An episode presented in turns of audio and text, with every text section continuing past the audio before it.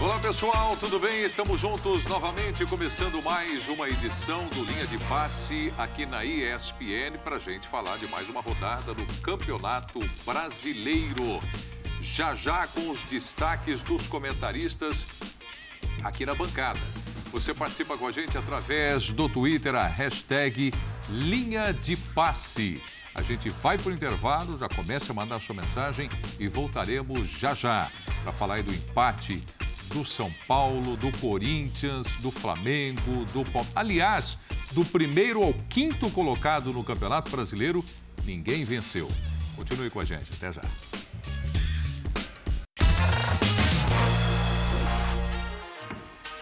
Estamos de volta. Vamos lá para debater aqui no Linha de Passe. Olha, nós vamos falar do empate, né? Flamengo e Ceará no Maracanã, né? Que abriu o nosso domingo de futebol.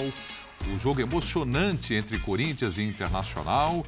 O Palmeiras, líder do campeonato, que perdia por 2 a 0, foi buscar um ponto contra o Red Bull Bragantino.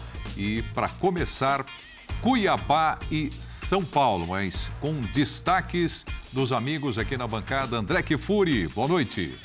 Boa noite, Preto. Boa noite, meus caros. Uma ótima semana a todo mundo que nos assiste.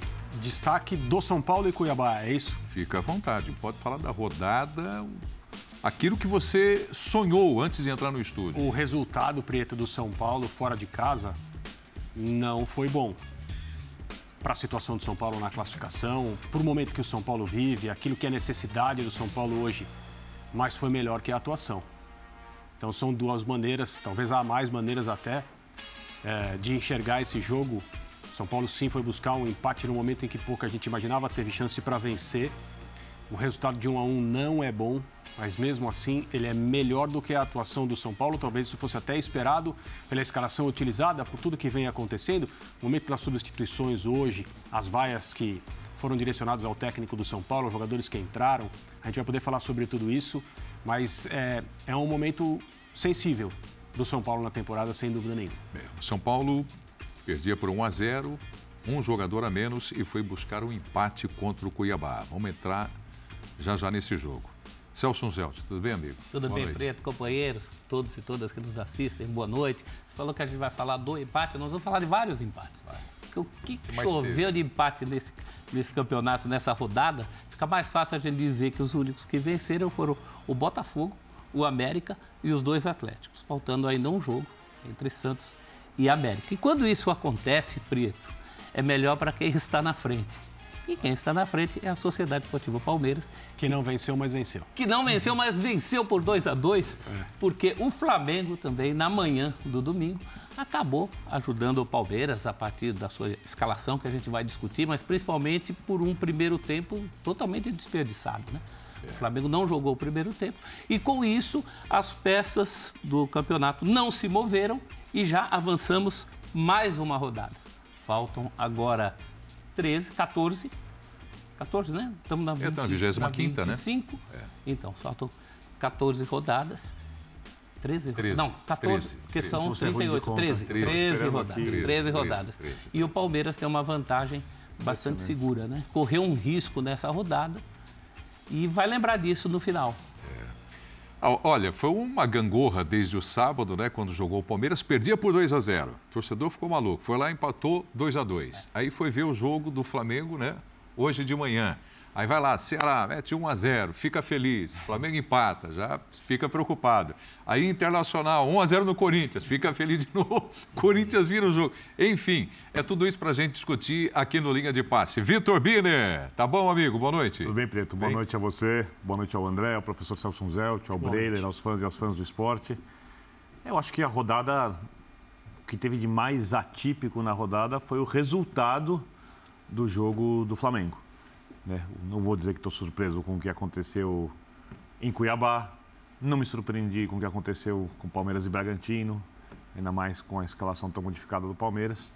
É, a vitória do Atlético, a vitória normal, o empate Corinthians Internacional também, o resultado normal. Botafogo e Fortaleza, um pouco atípico. O segundo do, do, teu ranking, eu acho. O segundo né? do meu ranking, é. sem dúvida nenhuma. É, mas a gente vai discutir lá na frente. É, o primeiro assunto vai ser o São Paulo. Eu quero falar algumas coisas sobre o que é esse São Paulo hoje, o porquê desse São Paulo não render nem o que vinha rendendo. É o fato do Flamengo dizer que vai jogar o Campeonato Brasileiro com a sua maior força dentro do possível e não fazer isso quando você vê a escalação da equipe. E eu confesso para você que não consigo entender, porque todos nós sabíamos e todos nós falamos antes que é normal o, Flam o Palmeiras perder sete pontos antes da rodada até o final da temporada.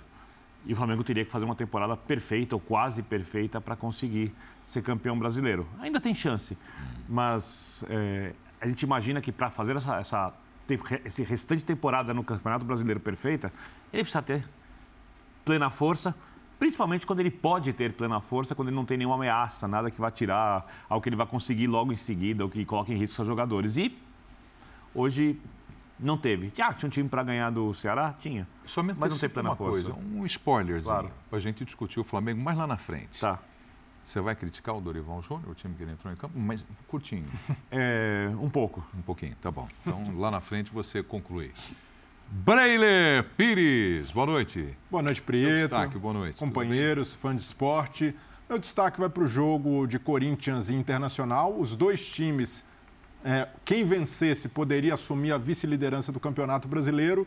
E no fim das contas, acabou sendo um empate decepcionante para o Corinthians, que jogava em casa, teve a chance de matar o jogo no primeiro tempo e também para o Internacional pelo segundo tempo que fez. Mas eu, o meu destaque é algo que me decepcionou pessoalmente. As vaias de parte, ou pelo menos quase a totalidade da torcida corintiana, ao, Edenilson. Essas vaias, as vaias da torcida do Corinthians na Arena, jogam contra a história popular do Corinthians.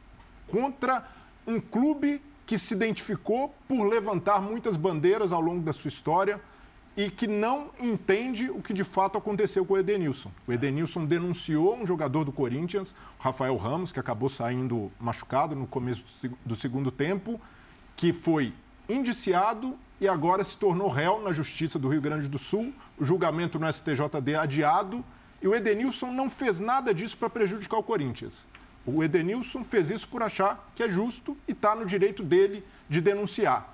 E ao ser vaiado pelo torcedor corintiano, se fosse um jogador ali que tivesse saído do clube pela porta dos fundos, sob protestos, mas não, é um jogador que foi campeão mundial, campeão da Libertadores, e ser va...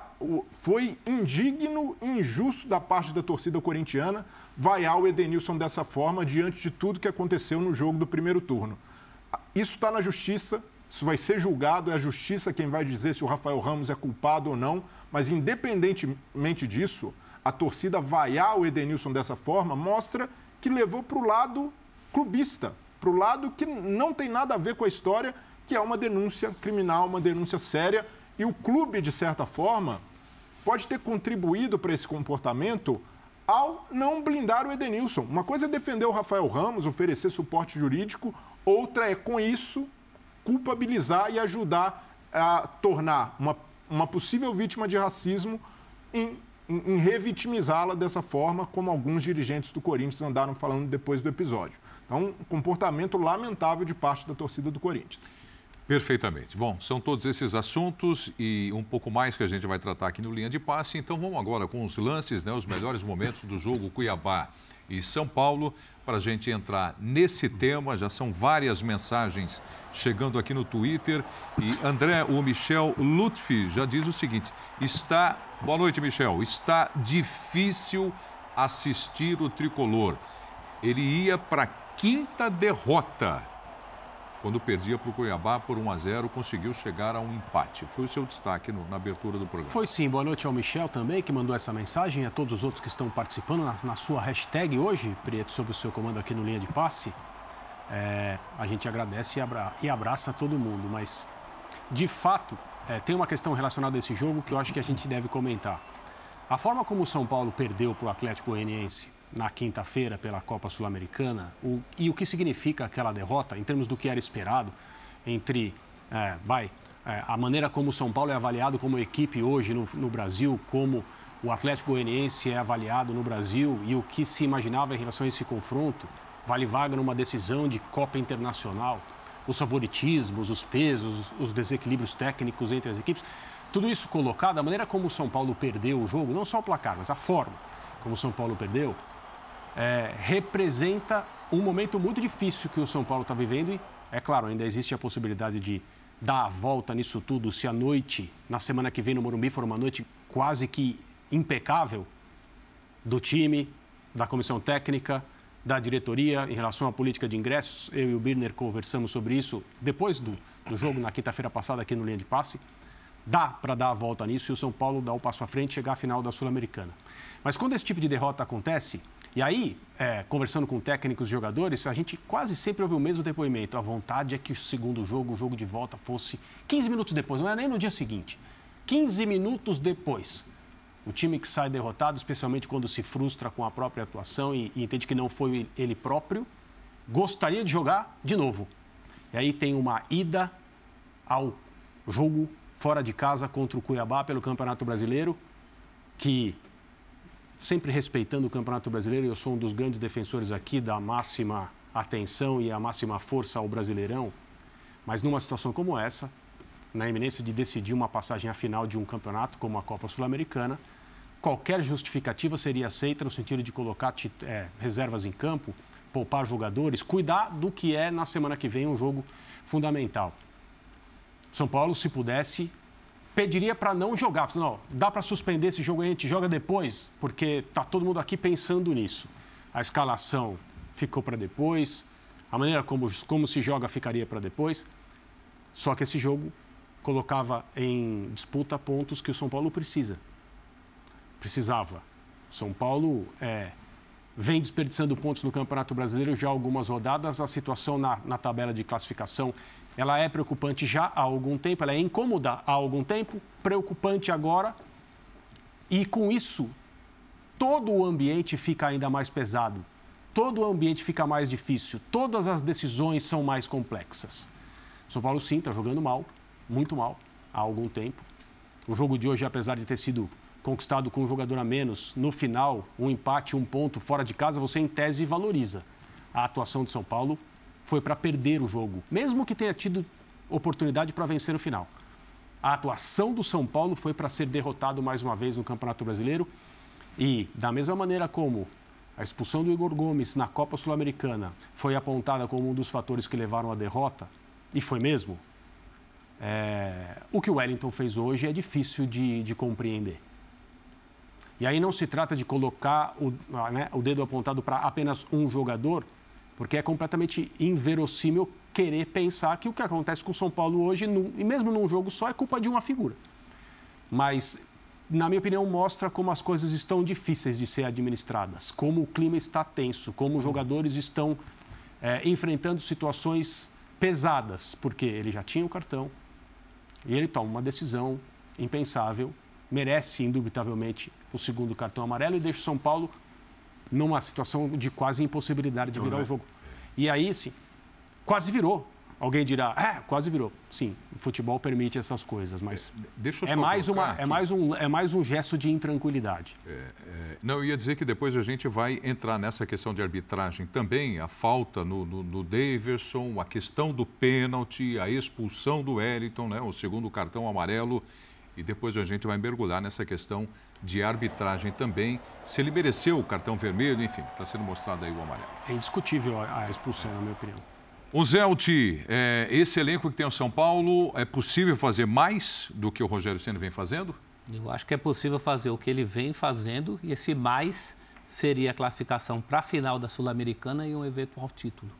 E a manutenção na Série A do brasileiro. Eu acho que é o projeto original, mais até do que Copa do Brasil. Copa do Brasil apareceu num segundo momento, quando tira o Palmeiras. É. Você falou que o, que o São Paulo caminhava a passos largos, hoje é verdade para a sua quinta derrota, e são derrotas das mais diferentes matizes, né? Aí você tem uma classificação para a final da Copa do Brasil, que se não eram favas contadas, agora as chances são praticamente nulas.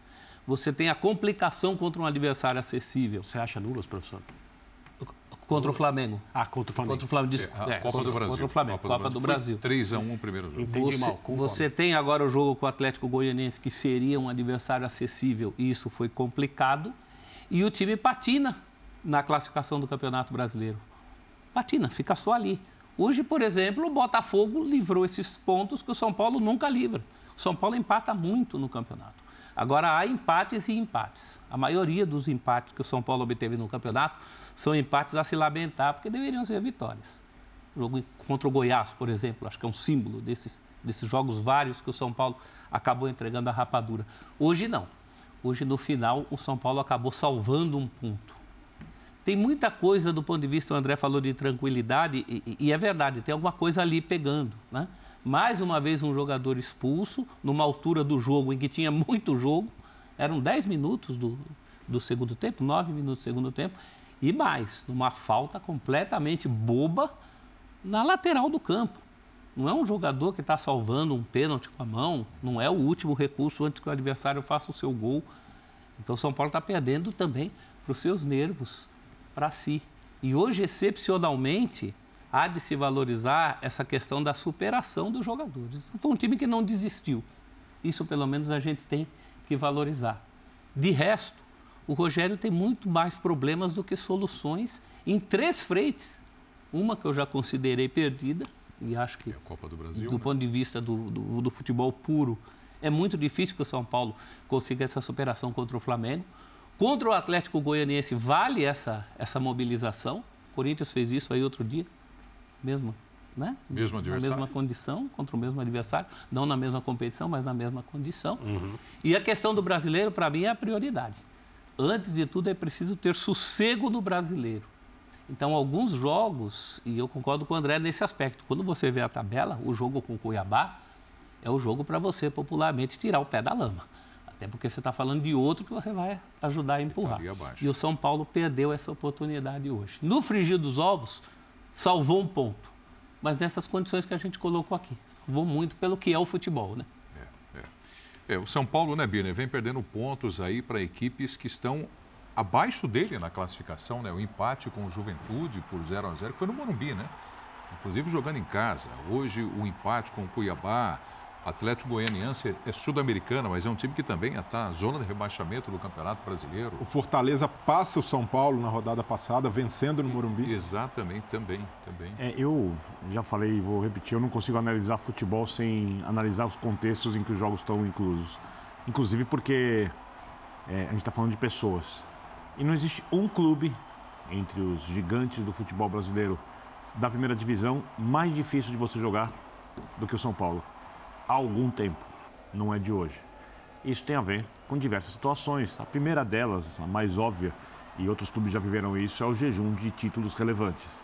De títulos que convençam de fato o torcedor que o São Paulo não vive mais um jejum e que essa coisa da equipe P, que é a equipe que perde na hora H, é, acabou. O torcedor do São Paulo vai ao jogo sempre muito ressabiado. Muito ressabiado e com razão. E isso é sentido pelos jogadores. Não porque o torcedor está ressabiado, porque isso é como se estivesse no ar, no ambiente. E isso só se resolve ganhando campeonatos. Vamos pensar como se ganha campeonatos. Como, por exemplo, as equipes quebraram, outras equipes quebraram essa sequência. Geralmente com grandes times ou em situações atípicas, né? É, para citar os dois principais rivais do São Paulo, os estaduais aqui. O Corinthians, num título contra a Ponte Preta, ali, com diversas questões e um time forte do Corinthians, capaz de competir com o da Ponte Preta, com três jogos no Morumbi tomado por, tomado por corintianos. Né? Até ali não se decidia mata-mata só, na, na, só, na, só no, com um dos times como mandante. Né? É, ali praticamente foi inaugurado. O professor Celso Zé pode me corrigir se eu tiver. O mando era da federação. Então, então. E a federação mandava e no. E a Ponte tinha uma bela campanha, quando não teve nenhum jogo Campinas. E depois o Palmeiras, quando quebra, tomou contra o próprio Corinthians, o Palmeiras tirou uma máquina de jogar futebol. O Palmeiras era um timaço, com os melhores jogadores do país de longe. Em qual desses contextos o São Paulo está? Nenhum deles. Então, para o São Paulo, tudo tende, futebol às vezes surpreende, a ser muito complicado. Tudo tende a ser muito complicado. E aí você entra no segundo contexto. Eu não acho que o São Paulo tem um time ruim, mas também não acho que o São Paulo tem um time bom, tão elogiável assim. Tem alguns jogadores de base que podem evoluir e que, se não fizerem no São Paulo, devem fazer isso em outros clubes. Tem algumas referências interessantes, né? Alguns jogadores com identidade com a, com a equipe, principalmente o Caleri, que hoje não estava em campo. É, tem alguns operários de nível muito bom. Eu gosto muito, por exemplo, do futebol do Léo. Às vezes joga mal, mas eu gosto muito do futebol do Léo, para citar um desses operários de nível muito bom, um jogador que provavelmente vai acabar atuando na Europa, não em equipe de ponta, mas em uma boa equipe.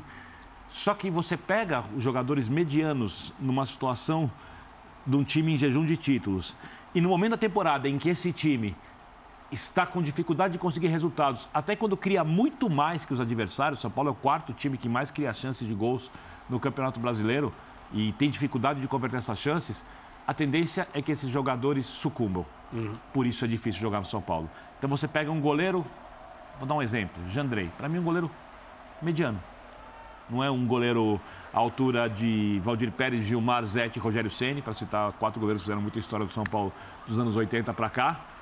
Mas também, se tivesse jogando numa outra equipe, com menos pressão, com menos obrigação de ganhar, num ambiente mais favorável, não tomaria o número de gols que vem tomando. Né? O Faldon aqui fez uma matéria, por exemplo, para a gente, que nos últimos 13 finalizações nos jogos anteriores, desde que ele volta de, de, da lesão, é, oito entraram no gol do São Paulo. E algumas com falhas deles. E isso vale para vários jogadores. Aí você pega a situação. Por que o Igor Gomes e o Wellington foram expulsos nesses jogos em lances completamente tolos? Certamente estão sentindo a pressão certamente estão com dificuldade de lidar dessa coisa complexa que é você jogar num gigante do futebol. E nesse caso, o que tem mais títulos internacionais no futebol brasileiro, com uma torcida que, a não ser a mais jovem, foi muito acostumada a disputar as principais competições para ganhá-las. E hoje em dia o São Paulo não tem um elenco, por exemplo, para brigar com o Flamengo, para brigar com o Palmeiras, para brigar até com o Atlético. Mineiro. Mas né? esse elenco não é para estar tá na parte de baixo da tabela. Mas isso, mesmo com pressão. Mas é. isso é, é, exatamente consequência do que eu estou falando. Se o São Paulo pega contra o Fortaleza quando criou um monte de chances e ganha o jogo e não vai a bola no gol, ganha, o jogo de hoje é mais leve. Então as coisas vão se amontoando. Vão se amontoando, porque são seres humanos. Isso só vai ser revertido se o São Paulo ganhar. Para o São Paulo ganhar, o São Paulo precisa, em primeiro lugar, jogar bem. Por isso eu concordo com o comentário do André. É, hoje, o resultado foi muito melhor que a atuação do São Paulo, mas eu também acredito que isso só aconteceu porque é contra o Cuiabá uma outra equipe cheia de problemas, onde não tem a pressão, mas está na parte de baixo da tabela. É, o... Eu, de alguma maneira, acredito que isso não teria acontecido, por exemplo, num clássico time... contra o Corinthians, para dar um exemplo. Time, talvez que vai acontecer não, não oferecesse domingo. tantas oportunidades para o São Paulo empatar e virar o jogo, né? É, na, na é... posição do Cuiabá. Mas Sim. sendo o Cuiabá, chama atenção o fato do São Paulo, com um minuto de jogo, quase ter sofrido um gol do pior ataque do campeonato. É, e com 10 já tinha sofrido um e não sofreu o segundo porque o PP perdeu. Perdeu um gol praticamente quase na pequena área. Logo na sequência do. Então, o São Paulo, se tivesse saído perdendo o primeiro tempo por 3 a 0, não seria absurdo pelo que o Cuiabá conseguiu produzir. E estamos falando do pior ataque do campeonato com 17 gols. Sim. Então, para um time como o São Paulo, mesmo poupando com reservas, com jogadores que não estão entrosados e habituados a jogar juntos, é um São Paulo que repete um roteiro de fragilidade defensiva, uma marca desse time do Rogério. E outra fragilidade é a fragilidade emocional o Daverson entra na cabeça dos jogadores do São Paulo com uma facilidade incrível, sendo o Daverson. Todo mundo já conhece, todo mundo sabe que o Daverson, num jogo como esse, ainda mais envolvendo um rival do Palmeiras, o Daverson gostava de causar nesses jogos, ele vai tentar desestabilizar, ele vai tentar entrar na cabeça do adversário e você precisa estar preparado para enfrentar. E conseguiu, um né? Um centroavante chato como o Daverson. Ele consegue com uma facilidade, o Wellington entra na pilha, os jogadores do São Paulo começam a cercá-lo, ele vai provocar torcedor e tem jogador de São Paulo indo atrás. Então, isso é só uma pequena amostra. É, pelo que eu estou ouvindo, você está dizendo que ele tomou conta do jogo e o árbitro deixou, né? Os não. jogadores de São Paulo entraram na pilha, mas a gente vai discutir isso depois. Não, o árbitro. Não pode. Aqui no futebol. Não pode. Por que o Davidson faz isso? Porque os árbitros. Mas não é todo árbitro que deixa, não é todo jogo que ele vai poder fazer isso, eu te garanto. O de... Quando jogava no Palmeiras, ele fazia, à vontade. O número de lances que ele e, cavou e, no primeiro tempo. E, to... e tomou, e, tomou amarelo. Ele, ele é substituído pelo cartão amarelo. Que ia ser expulso. Mas não justifica o fato do São Paulo cair numa pilha do Daverson. E é coletivo, né, Brilha? É. é o time que está caindo. Não é um jogador, não é um, um, cara a cara, não é o Daverson o time tá birra com alguém. É o time claro. inteiro do São Paulo. O Wellington. Mas é... o Daverson é boa discussão também, hein? Sim. Também é boa discussão. Se ele teve a intenção de, de provocar torcedor, se merecia outro cartão amarelo. Não, o de... Se no lance que o Wellington dá a entrada nele, se ele está errado se ele Quando está ele provocou os torcedores, ele tomou cartão amarelo? Não. Pode isso no futebol brasileiro? Então. Então. O... Não, mas... Mas depois a gente discute a arbitragem, vamos lá. Não, não, mas teve. Mas sobre o Davidson podemos discutir. É, podemos? Porque eu, eu, eu tô cansado de ver jogador e comemorar, comemorar gol na frente da torcida adversária e tomar cartão amarelo aqui. É, mas no, no jogo da Premier League hoje, a gente viu o Anthony comemorar o gol dele em frente à torcida do Arsenal, o juiz dá lá. Faz isso mais não. Acontece Premier também. League, né? Não, mas não, a- eu acho absurdo o jogador tomar, o jogador tomar cartão amarelo e comemorar gol em qualquer lugar. Então. a não ser que ele faça algum gesto agressivo, obsceno. Então, eu acho que mas- o jogador pode provocar, tá? Por mim. Mas- Mas, mas ao- aqui no Campeonato Brasileiro não pode. Você está falando do gol que ele fez na cobrança do pênalti. É, mas hoje pode. Ele bate o pênalti, ele passa pelo gol, a torcida tá Ele- ali. Ele passa, você Ele, viu? ele tentou umas provocação. cinco jogadas assim. Eu entendo, eu, eu, eu não sou contra é, a Milonga, o professor Celso Bota o lance do amarelo futebol. pra gente. Eu, eu- eu- agora eu fico, eu penso do seguinte jeito. Olha o lance do amarelo. Milonga é um bom termo. É, se todos os jogadores fizerem isso, não tem jogo. Então, a simulação, principalmente aqui em nossa, na nossa cultura do futebol, ela faz parte. Esse lance do amarelo, esse é lance que ele. é Nesse lance o Davidson não tem nada a ver. Esse lance o Davidson está completamente isento, Não, tá? mas mas ele dá uma provocada antes com a bola. Ele dá Aí ali é do aquela jogo. embaixadinha. é, mas, mas mas aí- aí- é mas aí premeditado. é, Aí é do jogo. clássico que ele está fazendo isso para gerar uma reação e um cartão. E ele consegue, tanto que ele sai feliz. Ele atravessa o campo praticamente comemorando. Não, o Daverson, Rafinha vai atrás dele, né? o Daverson hoje foi o dono do jogo. Ele soube ler o que estava acontecendo, a pressão do lado dos, dos jogadores do São Paulo. E o técnico do Cuiabá também soube. levou na dele. É um árbitro FIFA, o- né? o Jogando Antônio meio Oliveira tempo, o foi. Daverson Também soube ler a o expulsão. que ia E, e o que não é? aconteceu por causa desse cartão? Não, A expulsão. é, o, E- e o Wellington fica pilhado por causa do Daverson. Exato. Volta para o segundo tempo Desde pilhado. lá. Mas não é por E esse pendurado. lance, é por tudo que o Davidson fez Sim. no primeiro tempo. Mas aí tem esse São Paulo frágil emocionalmente. Perfeito. A gente vai observar a chegada do time em Cuiabá. O Rogério Ceni vai lá discutir com o torcedor ali, um, entre, um entreveiro. O treinador, O celular, né? o treinador sendo o Rogério, que tá- já viveu tudo que poderia ter vivido no São Paulo, cara que já passou por perrengues, por glórias, se desentendendo com o torcedor na chegada de ônibus, algo normal, depois de uma derrota como o São Paulo sofreu. Então, o líder técnico dessa equipe não consegue ter segurar a pressão e mostrar para os jogadores também, pô, é hora de ter a cabeça no lugar. Então, se o técnico está de alguma maneira entregando que, que sente, imagine os jogadores. É natural que eles sintam essa pressão.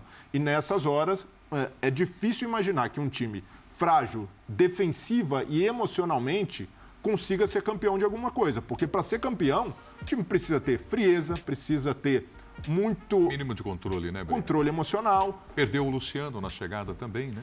Sim, o Luciano não Tá estava dando tudo relacionado. errado, Ele foi né? para jogar. Tá dando e-. Então, e precisa ser consistente na defesa. Como o São Paulo não tem essas duas coisas, para chegar no jogo no Morumbi com pressão e virar contra o Atlético Goianiense, vai precisar de uma mobilização fora do comum, não de, de torcedores, da parte da torcida. Essa mobilização tem acontecido desde o começo da temporada, mas do clube, de foco interno. Mas o clube, por exemplo, amanhã, amanhã vai ter um protesto de alguns torcedores, eu não acho que vai muita gente, porque o clube nesse momento discute uma mudança estatutária para permitir a reeleição do atual presidente, se ele for candidato, provavelmente será, é, do atual presidente.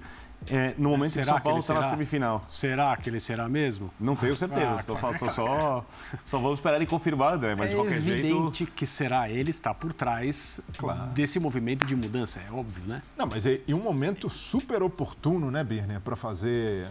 para tentar falar de estatuto. Por isso que eu falo que o São Paulo é complexo. O São Paulo é acabou, complexo. acabou de pedir foco no Atlético Goianiense, a diretoria quer discutir reeleição. Agora, agora, o ambiente do Morumbi, quinta-feira, porque eu, eu, eu conheço a torcida de São Paulo há muito tempo e, como todas as outras torcidas que passaram por jejum de títulos, os que continuam apoiando é, estão muito machucados pelo- pelos resultados da equipe. E isso faz com que aquele grito do campeão, a cada, cada jogo, a coisa fica muito intensa.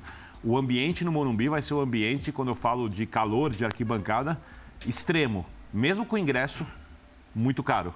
Que é, para mim, um equívoco. O André já falou disso no último linha de passe, eu concordo com ele nessa situação do clube. Porque não é um jogo que vai resolver a situação financeira do São Paulo, vai entrar ali uma bela grana do Anthony, né? Que é um- uma herança. A gestão Leco foi uma gestão muito ruim, mas é uma herança da gestão Leco. Vai entrar o dinheiro do Casimiro ali, que é herança da gestão do Juvenal, né? O saudoso presidente do São Paulo. Que vale lembrar, ganhou brasileiro três vezes, Libertadores, Mundial, pegou São Paulo numa situação muito complicada, deixou São Paulo numa situação difícil também quando saiu, mas isso é uma outra discussão. Também se reelegeu. Também se reelegeu no movimento desses, né? O terceiro mandato, como chamei na época, e continuo achando antiético. Né? Então, resumindo, é, o São Paulo vai ter um ambiente de arquibancada se o clube conseguir fazer um bom jogo, muito favorável. A única coisa é que o São Paulo está tudo o tempo inteiro à flor da pele. O time começa pressionando, vai marcar a saída de bola, vai esmagar a saída de bola, não tem a menor dúvida, ou tentar pelo menos. Torcida muito barulhenta, Morumbi lotado, né? Aquela coisa maluca. Se tomar um gol, não sei como reage. Se faz um gol, a coisa fica tensa. Ou seja, é um jogo, por mais que seja um São Paulo e Atlético Goianiense, eu não, com todo respeito ao Dragão, não é um adversário à altura da história do São Paulo, hoje em dia, da equipe do São Paulo, sem dúvida é. O jogo de ida mostrou. É, é um jogo muito grande para o São Paulo. Uhum. E, e, é gozado o tipo de pressão, só para fazer uma comparação. Uhum. O Palmeiras vai jogar na terça-feira uma semifinal de Libertadores. O jogo do Palmeiras é 5 mil vezes, no mínimo, para não dizer 50 mil ou 500 mil vezes mais importante que o jogo do São Paulo de quinta-feira. E o Palmeiras, obviamente, também tem pressão. Mas é menos tenso. E a pressão é positiva. Até se não classificar. É. Ao contrário do que acontece no São Paulo. Ou seja, há mais claro. pressão, por incrível que pareça, para uma semifinal de Sul-Americana, muito assim, comparavelmente menos importante do que a é... para uma de Libertadores, exatamente pela situação, pelas situações dos clubes. O ambiente o ainda se apega ao brasileiro. O ambiente no Allianz Parque será 100% pró-Palmeiras. Concordo.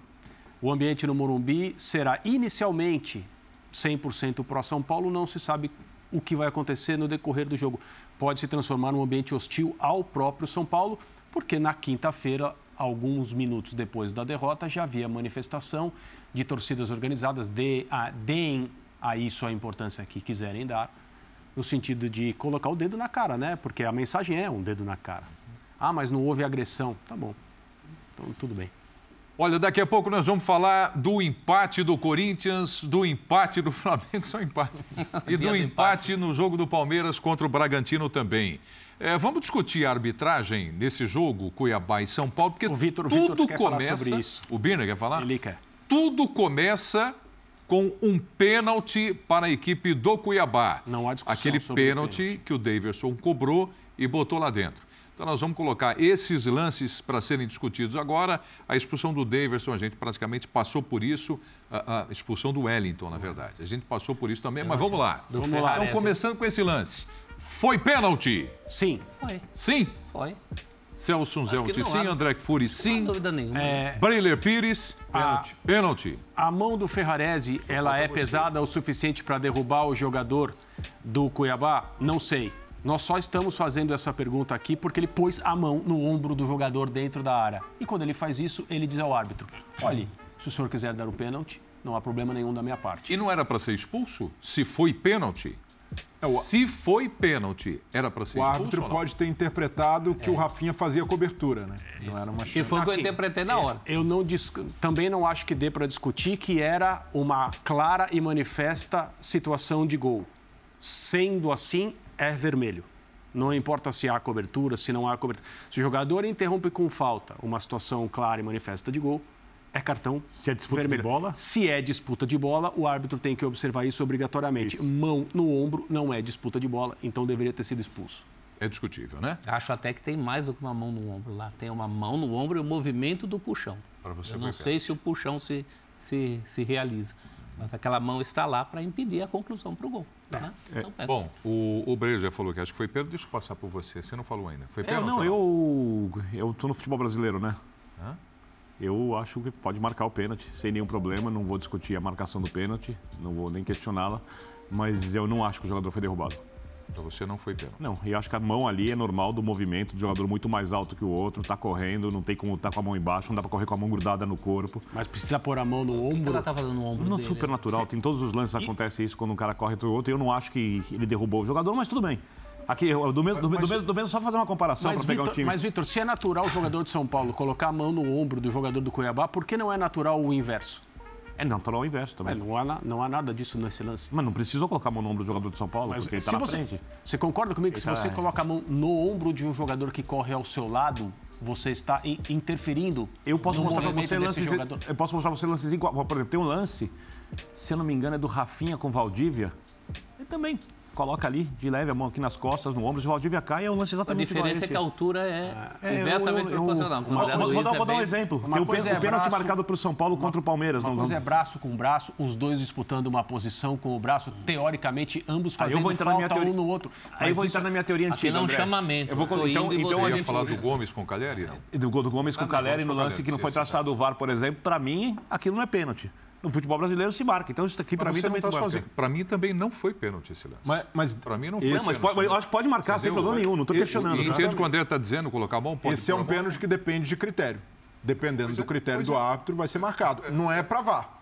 Não é pra chamar Porque eu vou provocar o professor Celso Zelt, já fiz isso uma vez, vou fazer de novo.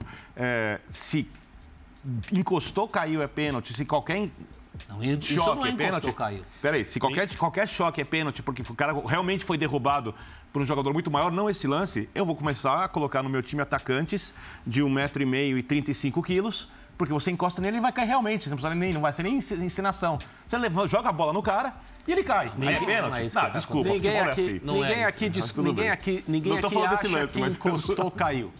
É mão no ombro, cara, dentro Mas não da derrubou.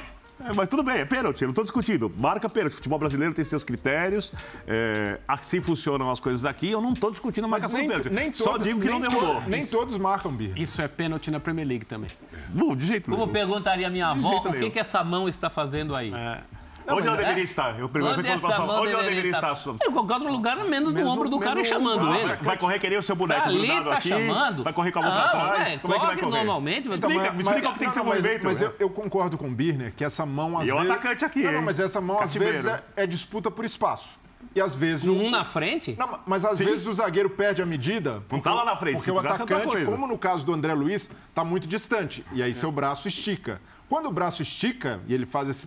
Aí você dá o, claro. o argumento para o árbitro que tem esse critério mais Perfeito, rígido claro, marcar. sim, Perfeito, concordo. Mas não, Concordo. não são todos Você acha os tão rígido assim esse, esse critério? Para mim, esse critério é claro de pênalti. Eu não acho rigidez Então, mas- nenhuma. Mas, mas tem mão que não é falta, que não é faltosa. Outras, É- mas não essa. Então, essa porque ele estica o braço, aí realmente o árbitro que marca Mas só uma esse pênalti- curiosidade, eu concordo com você. Mas você acha que ele foi derrubado? Mesmo assim? Não, eu- o André Luiz, assim que sente o, o toque, força a barra. Obrigado. Desmancha. Obrigado, Breiner. Obrigado, atrapalhar. cai. Ma- mas- Foi a é, grande futebol brasileiro é assim. oportunidade. Mas, mas grande não- oportunidade, encostar a mão. ele É cai. isso. agora não dá para recriminar o árbitro que marca esse tipo Sim, de pênalti. sim, é um sim, critério dele. Vamos com o Wellington agora. O primeiro, teve o primeiro cartão amarelo, aquela entrada no Davidson depois da embaixada lá de cabeça. Esse é o primeiro lance, ó. Davidson uma vez, duas vezes e o Wellington vai no meio. Pumba. Cartão amarelo. Aqui entra aquilo que o, o Birner estava dizendo agora há pouco, né? O lado emocional. Não havia a menor necessidade Indiscutível esse cartão. também. Essa expulsão é indiscutível. Sim, sim. Mas não vê a necessidade de dar ali também no Davidson, né, como fez o Wellington. Cartão amarelo. E depois, no segundo tempo, esse é o lance. Aqui, vocês me permitem dar uma opinião sobre esse lance? Para mim já era vermelho direto. Para mim já era vermelho Cabia, direto. caberia. Direto. Olha o tufo da grama lá, lance. tá vendo o tufo? Você viu o tufo que Ele foi levantou na na hora? perna, na perna No do meio. jogador, para dar mesmo. No começo do segundo tempo, né, não havia a menor necessidade Nove de fazer minutos, essa né? Não havia necessidade de fazer a falta, era só se cercar. Esse é o lance indiscutível. É indiscutível. Esse é indiscutível. Indiscutível. Cartão indiscutível. Para você é indiscutível, André, porque se for indiscutível, não tem o que discutir. Não temos o que discutir. Não temos, que- não temos o que discutir. Não temos o que discutir, nem o amarelo também. É, é- é que esse vermelho, é como você falou, ele veio com dois amarelos, mas ele poderia ter vindo sozinho. Então ele é meio independente daquele primeiro Miller amarelo. decretou, é indiscutível. Não, não decretei, só opinei, É, por eu acho favor. que né? não- Não tenho é, essa. Não tem por onde ali. A caneta tá na sua mão. Não tem, não tem como escapar. Bom, o time do Flamengo teve o Ceará pela frente no Maracanã. A torcida vai para o Maraca e fala: olha, vamos brigar o Campeonato Brasileiro. Continua na briga, mas é hoje. Abrindo domingão e o Ceará sai na frente. O Flamengo vai buscar um empate. Depois entra com a sua força máxima que tinha à disposição. Eu faço questão de dizer o que tinha à disposição, porque faltava, talvez hoje, um, se não é o principal, um dos principais jogadores, a Rascaeta, no banco de reservas. Mas está aí, ó, Jô bota lá dentro do primeiro tempo, faz 1 a 0. Então, para falar sobre esse jogo, quem trouxe o destaque aqui do Flamengo e Ceará? Foi o Breiler? Não. O destaque foi, não? Não, foi o Vitor Birner. Vitor Birner. Então vamos lá, Birner.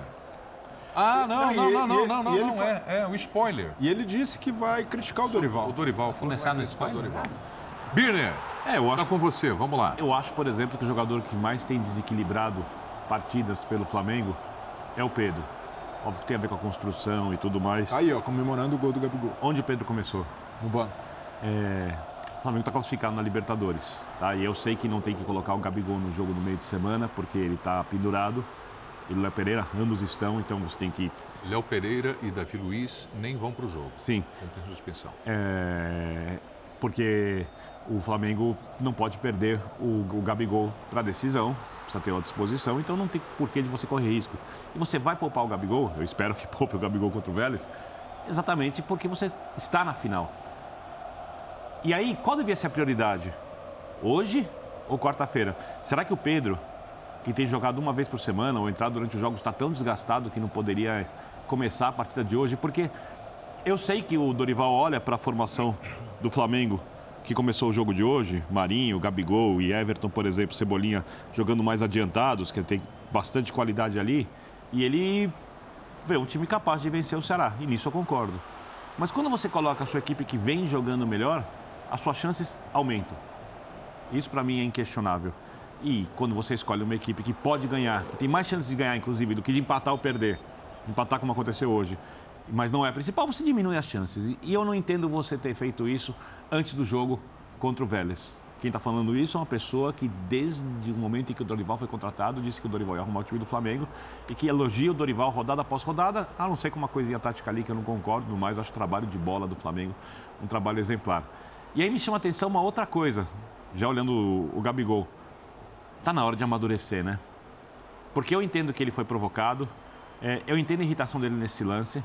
É, eu até vou, depois a gente vai falar de arbitragem, provavelmente, assim. Vou dar, depois, depois eu opino sobre esse lance, se eu concordo ou não concordo com o cartão, vamos deixar para depois. Mas, assim, não é natural o Flamengo, emocionalmente, se perder com o estádio lotado num jogo em que ele era melhor, principalmente a partir do momento em que o Ceará tem um jogador a menos. É, acho que isso me chamou bastante atenção. O Flamengo cria chance para virar. Mas isso do Vidal, foi só por lá no exemplo. segundo tempo, né? Só no segundo tempo. Primeiro Meia tempo. hora, né? Meia hora. Assim, é, era, era tempo suficiente para você virar o jogo. Nós falamos de um time muito especial, do elenco especial. E sabendo que o Palmeiras havia empatado, um resultado normal diante da escalação que o Palmeiras colocou ontem, é, eu esperava ainda mais uma decisão do Dorival pontual. Olha, hoje é para colocar a diferença em cinco pontos e vamos ver o que acontece depois.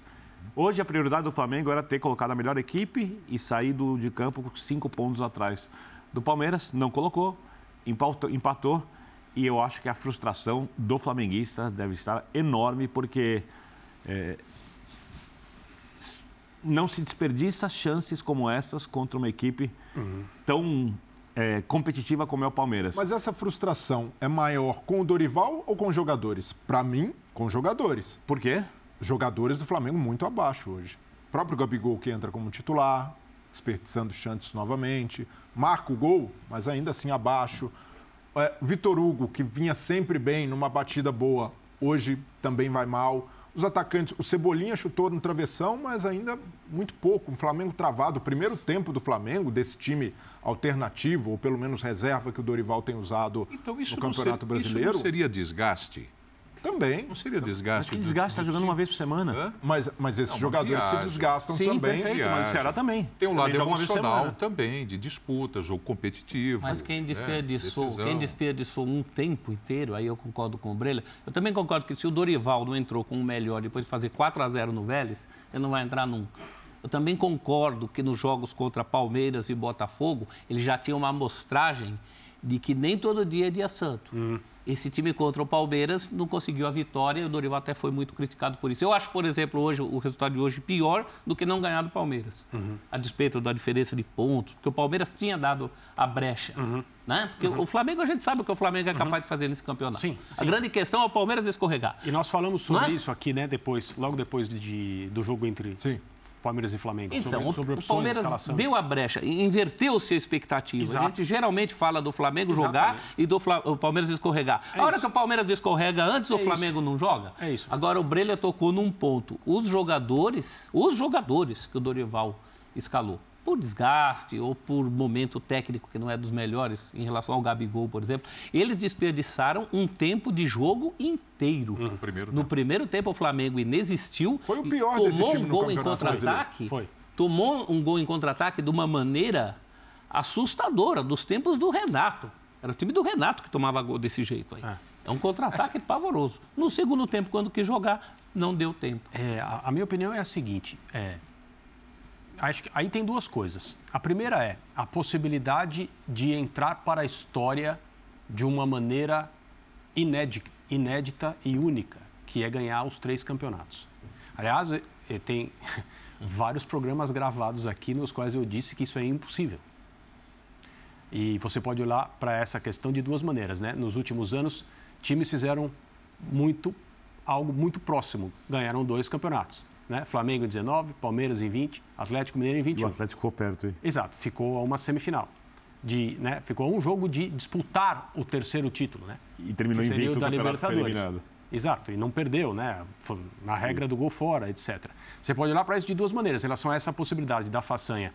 Bom, nos últimos três anos, os times fizeram é, algo próximo. Ah, então realmente não dá para fazer. Se esses times aí não conseguiram, não vai ser possível. Ou estão batendo na trave, primeiro com o Flamengo, depois com o Palmeiras, depois com o Atlético. Então, acho que a- existe diante do Flamengo hoje a possibilidade de fazer algo verdadeiramente histórico. Ganhar os três troféus. Está na final né, de duas competições, acho que ninguém discute Copa do Brasil e Copa Libertadores, pela vantagem é, colocada nos primeiros jogos. E o Palmeiras abriu a porta. Aliás, o Palmeiras vem abrindo a porta algumas rodadas. Nessa rodada especificamente, o Palmeiras jogou um dia antes do Flamengo. Ontem à noite era: se vencermos o Ceará, cai para cinco pontos essa diferença. E caindo para cinco pontos no momento em que o Palmeiras não está na sua melhor fase, não joga o seu melhor futebol, foi derrotado na Arena da Baixada, isso tem repercussões na confiança, na maneira de jogar, nas decisões tomadas. Isso vira uma outra conversa. Com cinco pontos, é mais um escorregão numa rodada em que o Flamengo vence e o campeonato passa a ser uma questão de dois pontos. E aí, de fato, é uma corrida de dois times, indiscutivelmente, com as mesmas possibilidades. É, 13 rodadas hoje faltam. São, né? Quando isso aconteceria? Ninguém pode cravar. E um detalhe, André, só para completar o que você está dizendo, desculpa te interromper. É, depois de terça-feira, o Palmeiras se concentra no brasileiro. É, Ninguém sabe até quando o Palmeiras vai jogar menos do que pode, o que tem Isso. acontecido algumas rodadas. Concordo. E o Flamengo, nessa, nessa, nessa circunstância de perseguidor, ele não pode se limitar a fazer o campeonato dele. Eu vou fazer o meu campeonato aqui, vou tomar as decisões né, na, naquilo que eu acho considera, na, naquilo que eu acho razoável. O Palmeiras ontem convidou o Flamengo a chegar a cinco pontos. Uma diferença que poderia ter crescido para 12 se o Palmeiras tivesse vencido o Flamengo em casa há algumas rodadas. Essa oportunidade não poderia ser perdida. E foi perdida. Porque quando a porta está aberta, a minha opinião é, um time com o elenco que o Flamengo tem e na situação que o Flamengo está nas duas Copas, eu vou garantir, com todas as minhas capacidades, que eu vou vencer o Ceará no Maracanã. E o Flamengo não fez isso. E aí eu não vou dizer que foi o Dorival, se foi a comissão técnica, se foi a diretoria de futebol, se os jogadores em campo não, não corresponderam, porque tudo está entrelaçado. O Marcos Braz, depois da vitória espetacular, maravilhosa sobre o, o Vélez Sarsfield na Argentina, disse: Acho que agora a nossa ambição é correr atrás do Campeonato Brasileiro. E não foi o que o Flamengo fez. O Flamengo, não estou não tô dizendo que foi o Dorival, nem o próprio Braz, nem o grupo de jogadores. O Flamengo não correu atrás do Campeonato Brasileiro nessa rodada. É, eu vou, vou com o Breiler. Breiler, eu te interrompi quando você ia falar a respeito dos jogadores também e tudo mais. Então, se você quiser seguir a partir dali. É, e só uma coisa que eu jogo aqui na bancada e para quem está acompanhando, como conta, é quando o André falou, faltam 13 rodadas. É, eu acho que o Palmeiras faz uma conta diferente. Em função dessa diferença de pontos agora, para o Palmeiras faltam 11 rodadas para acabar o campeonato. Né? Porque, não é, André? É, São porque- sete pontos a diferença, Isso. né? Então, E- a cada rodada que passa para o Palmeiras, o campeonato está mais próximo do É fim. claro. E hoje, outros. hoje só para concluir, hoje a discussão qual é? Ah, re- realmente, quando você chega a uma, a uma distância estabelecida pelo líder de nove pontos, ao redor de 10 pontos, é preciso que tudo dê errado.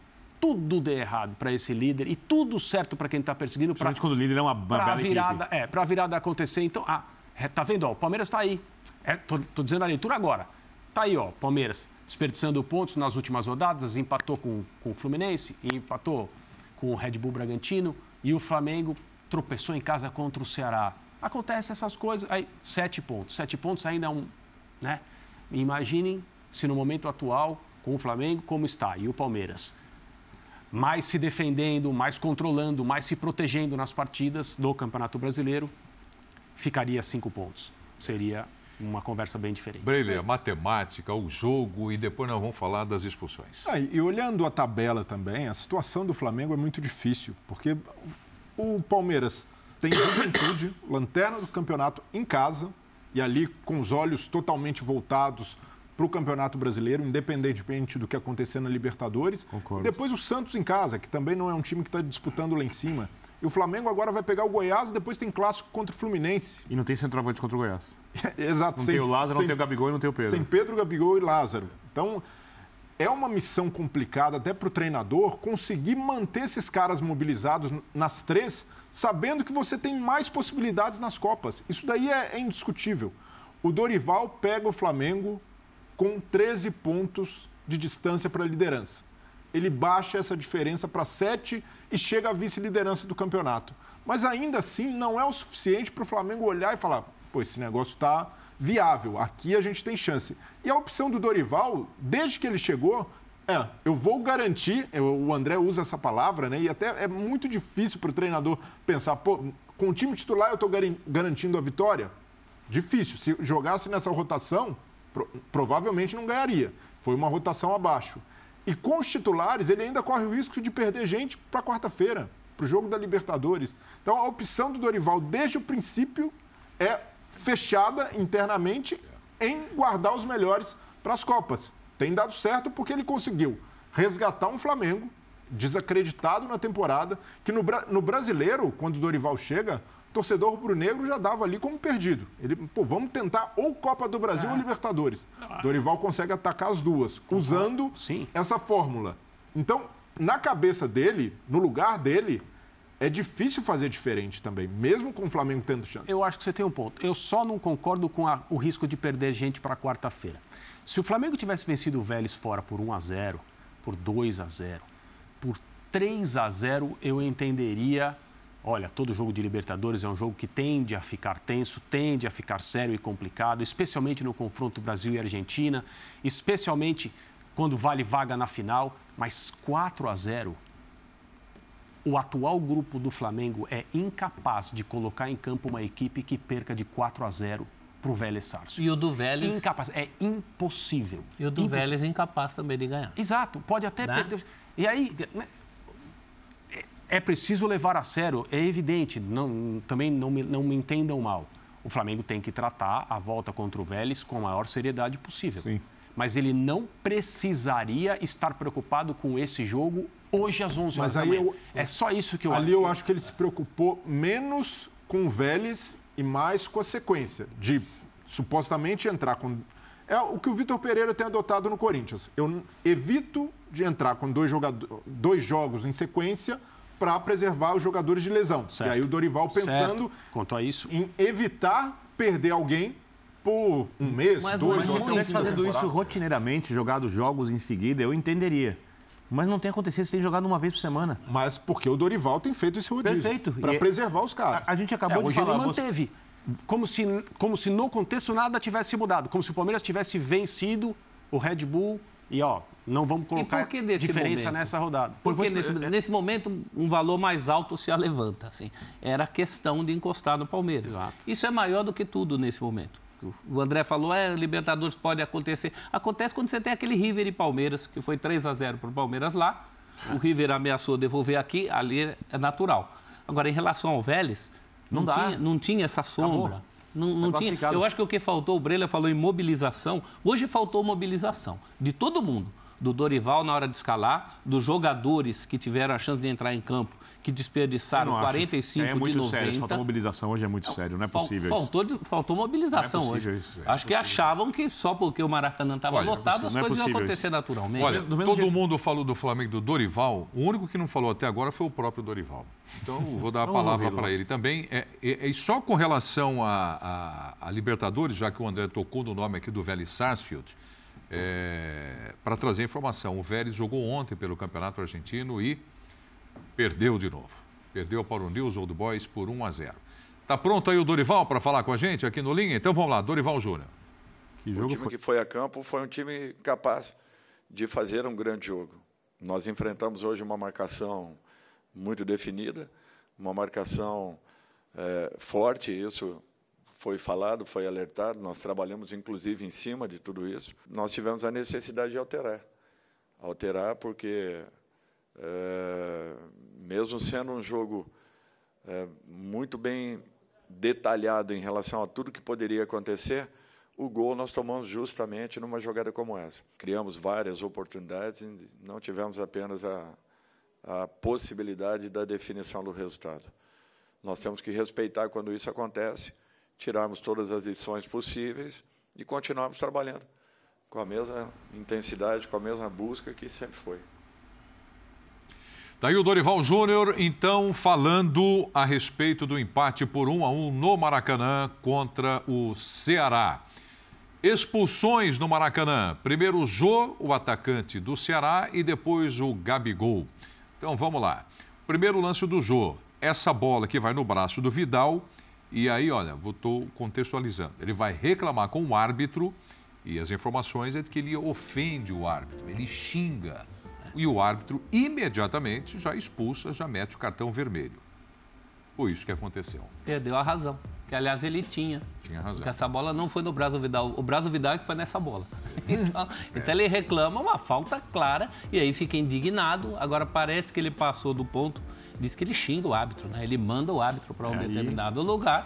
E aí, a essa altura da vida, seu Jô, um jogador experiente desse, É, não, e é possível perceber pela leitura labial, que ele xingou, é que ele fato. falou? perdeu a razão. Melhor não dizer. Não pode falar. Ou já estamos no horário, já pode? Não, não, não, Não, não. melhor. Vá, passamos vá dos 10. para Não, longe. são da- 10 horas ainda. Vamos. Só depois da meia-noite. Mas fica bem claro o que o Jô disse, mas é inadmissível o árbitro não enxergar uma falta tão próxima da jogada. E o Jô grita com ele porque ele tá ali, ó, de frente pro lance. Então, não justifica uma explosão desse tipo, É, sim. mas de alguma maneira o jogador ia ficar revoltado, porque o, o lance é muito evidente. Vidal estica o braço para impedir a passagem Você da sabe bola. que a gente está tá falando a respeito desse cartão, o André vai falar agora também. A impressão que eu tive, não sei se vocês também viram assim, depois da expulsão, o Ceará passou a jogar melhor. Parece que o Flamengo ficou mais nervoso depois. Não, não sei o que aconteceu. O Ceará amarrou mais o jogo. É, sabe? É, que tava aparece- até tentando o jogo. Depois da expulsão, O que aparece aí na imagem é o Jô gesticulando de maneira agressiva e falando palavrões direcionados indiscutivelmente ao árbitro do jogo. O que não apareceu é o que realmente aconteceu. Ele pegou o cartão no bolso do árbitro e mostrou para si próprio. Foi isso que aconteceu. O Jô se expulsou. Eu acho que o jogador precisa pedir, falar, por favor, senhor, olha, o senhor poderia olhar melhor essa falta? Não, o futebol não se dá dessa maneira, não é isso que nós estamos discutindo aqui. Mas os jogadores todos sabem que os árbitros são treinados a coibir exatamente esse tipo de gesto com ofensa, com o gestual, de maneira muito clara, né, uma coisa até é, agressiva. Ele pediu para ser expulso. O árbitro apenas fez aquilo que ele pediu. O É, árbitro senhor. falou, ok, Jô, fora. Se ele deixa isso passar, esse jogo vira uma bagunça. sem dúvida. E aí todo mundo se sentir no direito. E, e foi uma ofensa muito direta, né? Lógico. A leitura labial ali não, não Eu tem compreendo a indignação do Jô, não a maneira como ele a expressou, externou, como diria o Tite. Ele perdeu a razão, externou, né? Externou da maneira Tem equivocada. aquela história do cara que briga, ah, mas aí você perdeu a razão. Ele perdeu a razão que ele tinha no início ao se indignar com a não marcação da falta. Que, aliás, nem foi marcada, né? O jogo. Não. Foi marcado, feno, É. foi marcado falta para o Flamengo. Para o Flamengo, é, é, pela, pela expulsão ali do jogo. Podemos. quer- já falaram? Não? Podemos Não, com o Gabigol? Concordo com tudo. Brilha? Também? Expulsão correta. Expulsão do Gabigol. Vamos colocar aí o Gabigol. O Gabigol, né? Ele foi lá, fez o gol, empatou o jogo e estava nervoso. Eu, eu, até entendo, o Dorival não tirou o Gabigol da partida porque precisava e acreditava na vitória, né? Precisava desse atacante. Mas ele estava claramente muito nervoso no jogo também. É. E tá aí a expulsão, chutando a bola e tudo mais. E o empurrão no árbitro? O que irritou o Gabriel foi, ele que, foi a bolada que ele levou. É só você olhar a imagem de novo. Ele se irrita com a bolada que ele levou, que é uma coisa que acontece no futebol, e faz igual. Olha. No outro ângulo dá para ver. Na hora que ele cai. É a próxima imagem. É, eu posso chamar atenção para o lance inteiro? Ó, ó, atenção. Sim. Ele leva essa bolada e se irrita imediatamente e faz igual, ó. Ele chuta a bola no adversário. Ele tenta, pelo menos. Não, tem, tem, esse lance, para mim, é um lance que explica muito do que foi a arbitragem. Eu uhum. achei péssima a arbitragem. Também, também. Picotando o jogo, ela segura o jogo. Sabe o que aconteceu? Nossa, ele... ele, o árbitro irrita os jogadores, Mas é muito difícil. O árbitro ficou com consciência pesada pelo que fez. Ele não marcou a falta e o João é expulso. E aí ele passa a cair no, no antijogo do Ceará. Ele deixa rolar. Não, mas, ó, ó, olha, repara, o árbitro muito mal posicionado, ele faz quase um corta-luz, ó. É, olha o empurrão que o John Vasquez dá nele, ó. Que isso? Não, mas, ele, que mas, isso? Ele, mas ele fica no meio da jogada. Você imagina isso na Premier League, o jogador do campeonato inglês que assistiu a Premier League dando empurro, o árbitro fazendo corta-luz sem querer, porque tá mal posicionado. Não, o Gabigol foi... lutando pela bola que nem um maluco, precisando do resultado. Aí vai o jogador empurra o árbitro desse jeito. Foi sem dúvida uma arbitragem irritante. Nossa senhora, foi irritante todo mundo. Dos dois lados. Mas a arbitragem agora, contribuiu para as duas expulsões. Agora, o Gabigol é reincidente, né? Esse daí é o segundo amarelo no jogo. Eu estou tentando puxar pela memória aqui, mas eu tenho quase certeza que o outro amarelo também foi por reclamação. Também foi por piti. O que ele ganhou no jogo? É. Sim, sim. Também por piti. Por então, também. são dois no mesmo jogo, né? Então, aí juntou um árbitro que não ajuda muito com o Gabigol que a gente conhece. O cara que faz gol, né? Segurar é um ídolo mais, do torcedor, né? né? Pô, nós estamos falando tá um jogo. Casa no Maracanã. Nós estamos falando um jogo, Preto, que foi um a um e os dois caras que deram a alegria do jogo não não estavam do jogo, saíram do jogo antes da partida, né? Então não dá para a gente, não que a gente esteja passando pano aqui, mas não dá para a gente relevar tanto assim também. É o Gabigol mais uma vez envolvido em um momento em que ele devia estar com a cabeça mais é, no lugar. Eu entendo a irritação dele, mas a reação eu estou contigo, professor, é. porque após um jogador ser expulso por gestual e principalmente por xingamento e você já tem um cartão amarelo então, é, o beabá do futebol diz o seguinte: olha, o juiz expulsou de um lado, a chance de ele expulsar do outro aumenta. Isso é clássico no futebol. Você não faz gestual que pode tomar o segundo amarelo. Você pensa na sua importância para você ganhar o jogo Exato. em campo. E ele você ainda é não consegue gol, fazer né? isso o tempo inteiro. Ele era o cara para abrir a... Eu entendo a irritação dele, só para deixar claro. Aí, tá? né? Só acho que tem que pensar na equipe mais. O, o Breiler, briga pelo título brasileiro, o time do Flamengo. Pode ter uma postura diferente o, o, o Dorival daqui para frente, de colocar time principal e ir para cima, não? Vejo como muito difícil a missão do Flamengo de brigar pelo título brasileiro até o final, tendo Copa do Brasil e Libertadores, porque a gente pode imaginar até o cenário de um Palmeiras eliminado e o Flamengo na final. Aí a, o Palmeiras 100% focado no brasileiro, com o Flamengo ainda dividido em três frentes. Então, mesmo com os dois na final, caso se enfrentem, o Flamengo virtualmente classificado, o Palmeiras com uma missão mais complicada, é uma subida de ladeira que eu não sei se o Dorival está disposto a bancar nessa reta final de temporada. Ele não esteve disposto na, no começo, na metade, dificilmente, quando a temporada se afunilar, eu imagino um Flamengo escalando força máxima, tendo o horizonte de, de final da Libertadores, tendo o horizonte de final de Copa do Brasil. É, Para mim, é, o Dorival acerta em priorizar, porque se fosse um treinador que tivesse começado a temporada no Flamengo, com esse elenco que ganha reforços de Cebolinha, de Pulgar, de Vidal, a gente pensaria de outra forma sobre o Dorival. Mas ele chega num contexto de quase terra arrasada. Mas o contexto já mudou.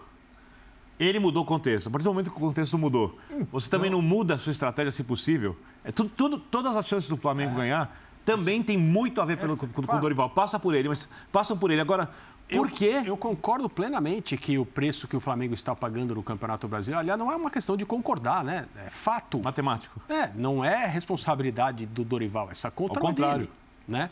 O que o Dorival conseguiu fazer, né, ao, faz, ao conseguir que o Flamengo decolasse, é chegar às finais, dá para dizer isso, das duas Copas, da Copa do Brasil e da Copa Libertadores. O Está campeonato, o campeonato brasileiro, a diferença de pontos para o líder é o preço que o Flamengo está pagando pela temporada acidentada, pela troca de treinador, pelo comando até extenso do Paulo Souza em que as coisas não funcionaram. Né? Quando o Dorival chegou, ele chegou com tempo para resolver uma, eh, acima de tudo, uma questão, um confronto com o Tolima. O Flamengo não podia correr o risco de ser eliminado ali naquela altura da Libertadores e não foi. Aliás, explodiu com aquele 7 a 1 no Maracanã, um novo jeito de jogar criado pelo Dorival, é, exatamente nesse confronto. Agora, a partir do momento que a chance está aí e a porta é aberta na noite de sábado, É isso que para o final atenção, da né? rodada encurtar a diferença para cinco pontos e cinco pontos, eu insisto, Mas aí é que tá, para mim é a uma porta não foi outra a... conversa. O que abriu foi a gretinha ali, não foi a porta escancarada. É diminuir a diferença de três rodadas para duas. É, Mas, aí, É, é, mas, é, a- é, mas ainda... Mas tudo bem, então aproveita, não, a- não a fecha fal- ela de A volta. falta de 13. Você vinha trabalhando com algo que você não conseguiria resolver com menos de três rodadas. Hoje, se você vence, você passa esse, esse problema para duas rodadas. A falta de 13. E- É um outro papo Não, eu, eu, em termos de possibilidades. Duas rodadas, uma vitória e um empate, não, são duas vitórias E tem, ainda. um, e tem um acumulado aí, né? Já tem a história, queira ou não, tem a história do jogo contra o Palmeiras, em que já havia crítica por isso. Agora, tem- quer dizer, estão se acumulando as oportunidades em que, como diria o velho Getúlio Vargas, que ele falava, eu não sou oportunista, mas se o cavalo passar encilhado, eu monto.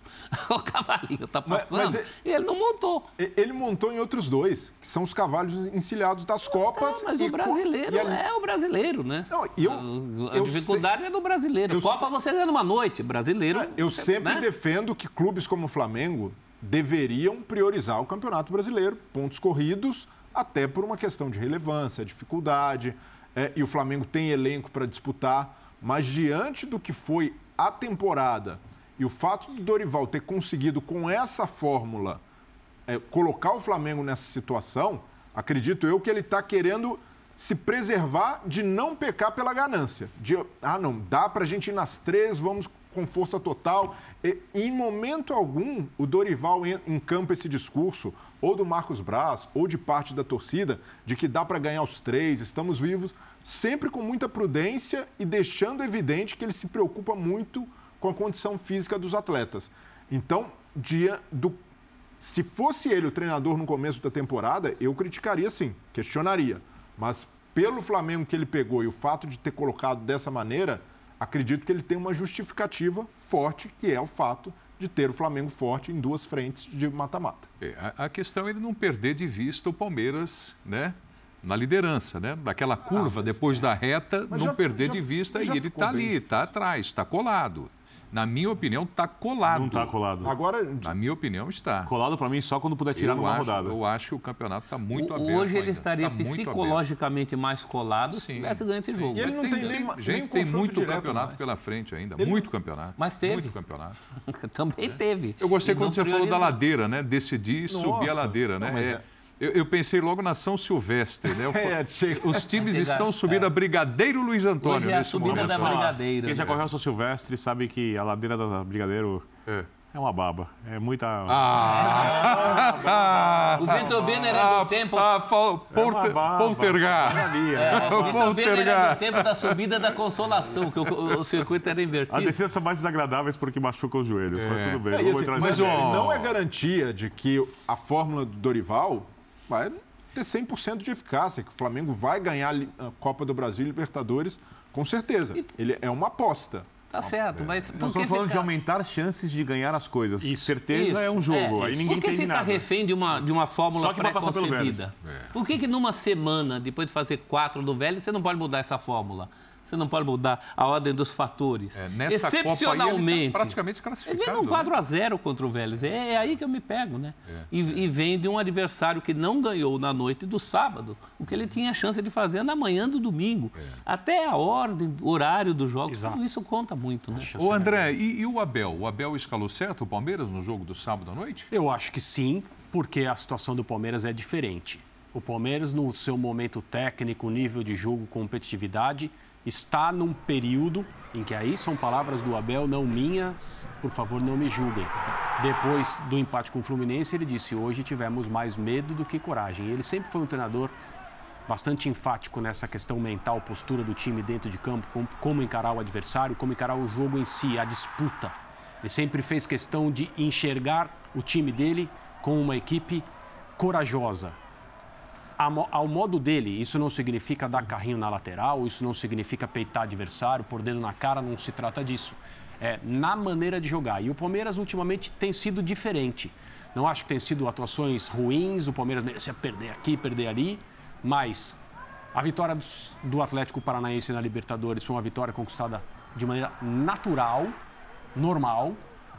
Para mim, o Palmeiras era no início favorito a chegar à final da Libertadores. Agora a coisa está bastante equilibrada, mesmo com o segundo jogo no Allianz Parque, porque há uma diferença que o Palmeiras precisa reverter. E as partidas anteriores do Palmeiras nessa situação, se a gente lembrar, confronto com o Atlético Mineiro, foi um confronto de voltar ao jogo com muita cabeça fria e muita força mental no segundo tempo no Mineirão e sobrevivência no Allianz Parque por causa primeiro de um e depois de dois jogadores expulsos levando para os pênaltis e vencendo. Aliás, o Rony, quando esteve aqui na semana seguinte no Sport Center, falou uma coisa bastante interessante sobre o modo de pensar dos jogadores do Palmeiras. E essa é uma coisa que a gente deve levar em consideração e acreditar naquilo que o atleta fala, é, no contexto que ele está se referindo, porque não há nenhum motivo para ele inventar algo assim.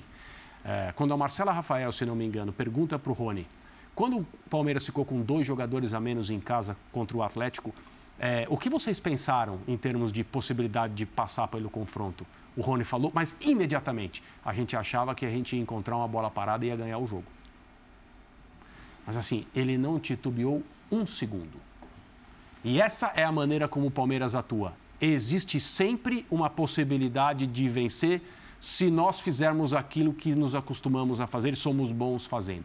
E o Palmeiras não tem feito isso nas últimas atuações, tanto por Libertadores quanto por Campeonato Brasileiro. Então, eu acho que na situação desse fim de semana, dessa rodada, jogo com o Red Bull Bragantino, o Palmeiras tinha que ser cauteloso na sua escalação mesmo, proteger determinados jogadores, porque vai ser necessário, usando a expressão do Breiler, subir uma ladeira, por que não, na volta com o Atlético Paranaense em casa. O ambiente vai estar muito favorável, o Palmeiras é muito forte, o Palmeiras mentalmente é um time a ser absolutamente respeitado e o confronto está aberto, mas, a, a meu ver, mais equilibrado do que estava antes de começar. Deixa eu colocar o Abel e eu continuo ouvindo vocês aqui no Linha de Passe. Abel Ferreira, técnico do Palmeiras. Vamos lá. A sua pergunta e a sua curiosidade, mas vamos esperar para terça-feira. acho que é um, é um jogo importante e terça-feira vocês saberão quem joga, se é o Veiga, se é outro. Eu disse-vos desde o início do, do, ano que este ano íamos testar os nossos limites físicos uh, e, portanto, é isso que nós estamos a, a, a ver o que, é que, o que, é que vai dar. Recuperar bem os nossos jogadores. Acredito que temos o time inteiro uh, para poder, uh, terça-feira, escolher aqueles que nos, nos vão garantir o melhor desempenho com, com a intenção de passar à final. Olha, semifinais da Comebol Libertadores da América. Aproveitar para convidar você para acompanhar nos canais Disney a cobertura total já a partir de amanhã, com nossa equipe dentro do Allianz Parque e do Maracanã, trazendo todas as informações. Tudo sobre Palmeiras e Atlético Paranaense, que jogam na terça-feira e na quarta-feira, a transmissão direto do Maracanã entre Flamengo e Vélez Sarsfield é, a respeito do que falou o Abel para a escalação do time que vai a campo na terça-feira, um Zelt. É, eu acho que o, o, André falou que não tem aparecido esse Palmeiras, mas em Bragança ele deu um sinalzinho. Era um jogo que parecia perdido, aparece a bola parada, parece um jogo que o Palmeiras quase, quase ganha. Né? Ele fala que a gente saberá quem jogará na quarta-feira. uma coisa que a gente já sabe é quem não jogará. É. É o Danilo. Acho que essa é uma questão a ser resolvida. E não foi bem, né? O Danilo não jogou bem em Bragança. É, é. O Danilo já não vinha bem também antes, né? Nas partidas de que participou. Mas é, é um grande desfalque para um, um confronto, como lembrou o André, está muito parelho. Tá igual, igual. A gente não pode esquecer do técnico que o Atlético Paranaense tem ao seu lado, do próprio time do Atlético Paranaense, que vem fazendo boas campanhas, não é de hoje, né? O Atlético hoje ocupa um lugar muito merecido pelo que vem entregando, pelo que vem jogando. Então, vai ser um páreo duríssimo para o Palmeiras. Agora, é um Palmeiras também muito capaz de mostrar reação. Toda vez que esse time do Abel foi chamado na chincha, ele, ele comprovou. A única diferença é que todas as outras vezes foi contra o São Paulo Futebol Clube. Agora vamos ver contra um adversário como o Atlético Paranaense. Um confronto muito parelho. Eu ainda acho o Palmeiras superior. Eu ainda Abel, acho que o Palmeiras o tem essa força. O Abel fala muito da, da, parte mental sempre, né? E sem dúvida é um, uma das coisas mais bem trabalhadas na equipe dele. Né? Porque a parte mental ajuda a cumprir a parte tática e, e, e para cumprir a parte mental, a tática, você precisa estar fisicamente bem. Ele falou disso agora na entrevista que a gente acabou de citar era muito óbvio, a gente falou aqui antes dos confrontos contra o Atlético, que eram jogos duríssimos, duríssimos, também por causa daquilo que o Palmeiras não tem conseguido fazer e o Atlético tem vendido caro as, cada, cada jogo que faz a Libertadores, classificando no limite sempre, ou seja, é um time também que vai crescendo mentalmente por isso. Filipônico. Tem a cara do seu treinador, que vai tornar o jogo, usar um termo de Libertadores, peleado e sem nenhum constrangimento, mas o Palmeiras também não se incomoda com isso normalmente. O Palmeiras, uhum. Time que guerreia uhum. do jeito uhum. que, que, joga assim, sem nenhum problema também, não é uma, não vai tornar, isso não torna o jogo desconfortável demais para o Palmeiras. É, eu só tenho alguma dúvida porque eu acho que é muito natural, inclusive, o Palmeiras mentalmente está bem, mas ele não está no ápice. Não é o Palmeiras que, por exemplo, pegou o Chelsea ou de alguns momentos do Campeonato Brasileiro, quando o time estava assim, mas muito forte mentalmente. E é natural que haja alguma queda, porque uhum. ninguém sustenta uma concentração plena, 100%, jogo após jogo, uma é temporada verdade, inteira. É Nenhuma equipe no mundo, porque são seres humanos e são exigidos num nível de pressão extremo. Mas, Bida, então, o, o, Palmeiras do ano passado, que tira o Galo por um gol fora de casa, também tá. não estava no ar. Ah, mas aí, peraí, eu já vou chegar ali, vou chegar ali. Ali teve uma retomada. Vou chegar ali. Quando o Palmeiras ganha do River Plate, o Palmeiras entrou ali quase como franco atirador. Quando o Palmeiras joga contra o Atlético Mineiro, o Palmeiras, além de não ter outras frentes, o Palmeiras ia fazer um jogo de superação, porque ele tinha que fazer diversas questões defensivas é, com extrema precisão para ganhar do Atlético, que naquele momento tinha mais futebol que o Palmeiras. Nesse momento, o Palmeiras chegou como favorito contra o Atlético. É diferente. E brigando pelo Campeonato Brasileiro, tendo que lutar em duas frentes, tendo que manter a concentração no limite, quarta, domingo, quarta, domingo, quarta, domingo, a não ser quando caiu da Copa do Brasil, e mesmo assim, jogando duas vezes por semana, algumas vezes seguidas. O Palmeiras não foi exigido desse jeito até o momento em nenhuma das outras temporadas. Porém, o Palmeiras, esse ano, é capaz de produzir um jogo melhor do que produziu nas últimas duas temporadas. O Abel agregou, com a parte coletiva, virtudes à sua equipe. Para mim, a grande questão é que o Palmeiras não teve o Scarpa e o Danilo. Isso, para mim, pesou muito no jogo de lá. Porque algumas vezes, quando o Palmeiras joga bem, mas não joga o seu melhor futebol, o Scarpa resolveu os jogos. É. Tem acontecido sempre. O Palmeiras toma, por exemplo, um gol né, num lance em que o Danilo provavelmente teria feito a diferença, ou de que algumas vezes os jogadores do Atlético conseguem entrar na área em lance em que o Danilo teria feito a diferença, porque o posicionamento, a característica do Danilo funciona até quando ele não joga muito bem com a bola e completam o sistema do Abel. E isso explica também por que ele não vinha modificando a equipe muito nos jogos do Campeonato Brasileiro, porque ele sabia que era aquele time que rendia mais hoje. Qual é para mim a grande questão? É, como disse o André, o ambiente favorável, o otimismo, a pressão positiva se o time consegue jogar bem e acuar o Atlético Paranaense, o próprio jogo leva a concentração dos jogadores lá para cima, envolvidos por aquilo. Concordo. Porque o ambiente todo, e aí aquela questão do futebol, do mata-mata, um jogo de caráter diferente, podem dar ao Palmeiras o que ele não tem conseguido para ser o, seu, o melhor Palmeiras possível Concordo. num jogo de mata-mata. Isso a gente só vai saber na terça-feira. Mas mesmo que isso aconteça, a origem desse movimento é do campo para fora e de volta para o campo. É a simbiose. Mas começa no campo. Esse é o ponto. Se o Palmeiras deixar para que o ambiente. Mas não existe sem arquibancada, concorda? Não, concordo, concordo. Mas quem tem que fazer a mobilização é o time do Palmeiras fazendo o seu papel, jogando bem no nível que é, no nível que é necessário. E, obviamente, o Abel vai, vai se encarregar de garantir que isso aconteça. Jogo no Allianz Parque, o jogo da volta da semifinal Palmeiras e Atlético Paranaense. Breiler, agora há pouco entrou ali a respeito de Corinthians e Internacional, empataram por 2 a 2 Aliás, eu achei que foi um bom jogo. Bom. Emocionante, né? Internacional sai na frente, o Corinthians vira, depois de toma o gol. alternativas, É, alternativas, né? Um jogo com muitas falhas também. Esse, o Corinthians começa desconcentrado. Cornetando. Esse, tomar esse gol aí, da forma como foi, surge de um lateral, não, a defesa não consegue afastar, o alemão passa no meio dos dois. E depois os dois gols do Corinthians também com falhas de marcação do Internacional.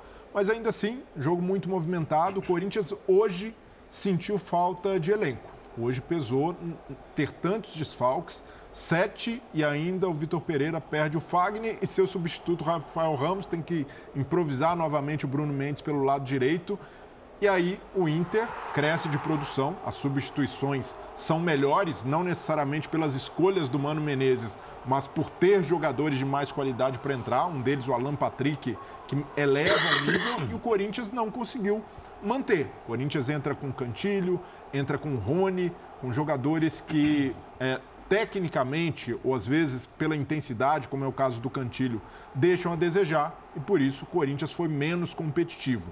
E até por essa questão eu vejo que um Corinthians muito, mas muito distante de briga pelo título, porque o Vitor Pereira certamente vai apostar todas as fichas na Copa do Brasil, sabendo que esse Corinthians, ainda mais que tem muitos problemas de lesão, Renato Augusto fora novamente por incômodo, é, não vai dar conta de segurar essa batida até o fim da temporada, de disputar com Flamengo ou Palmeiras.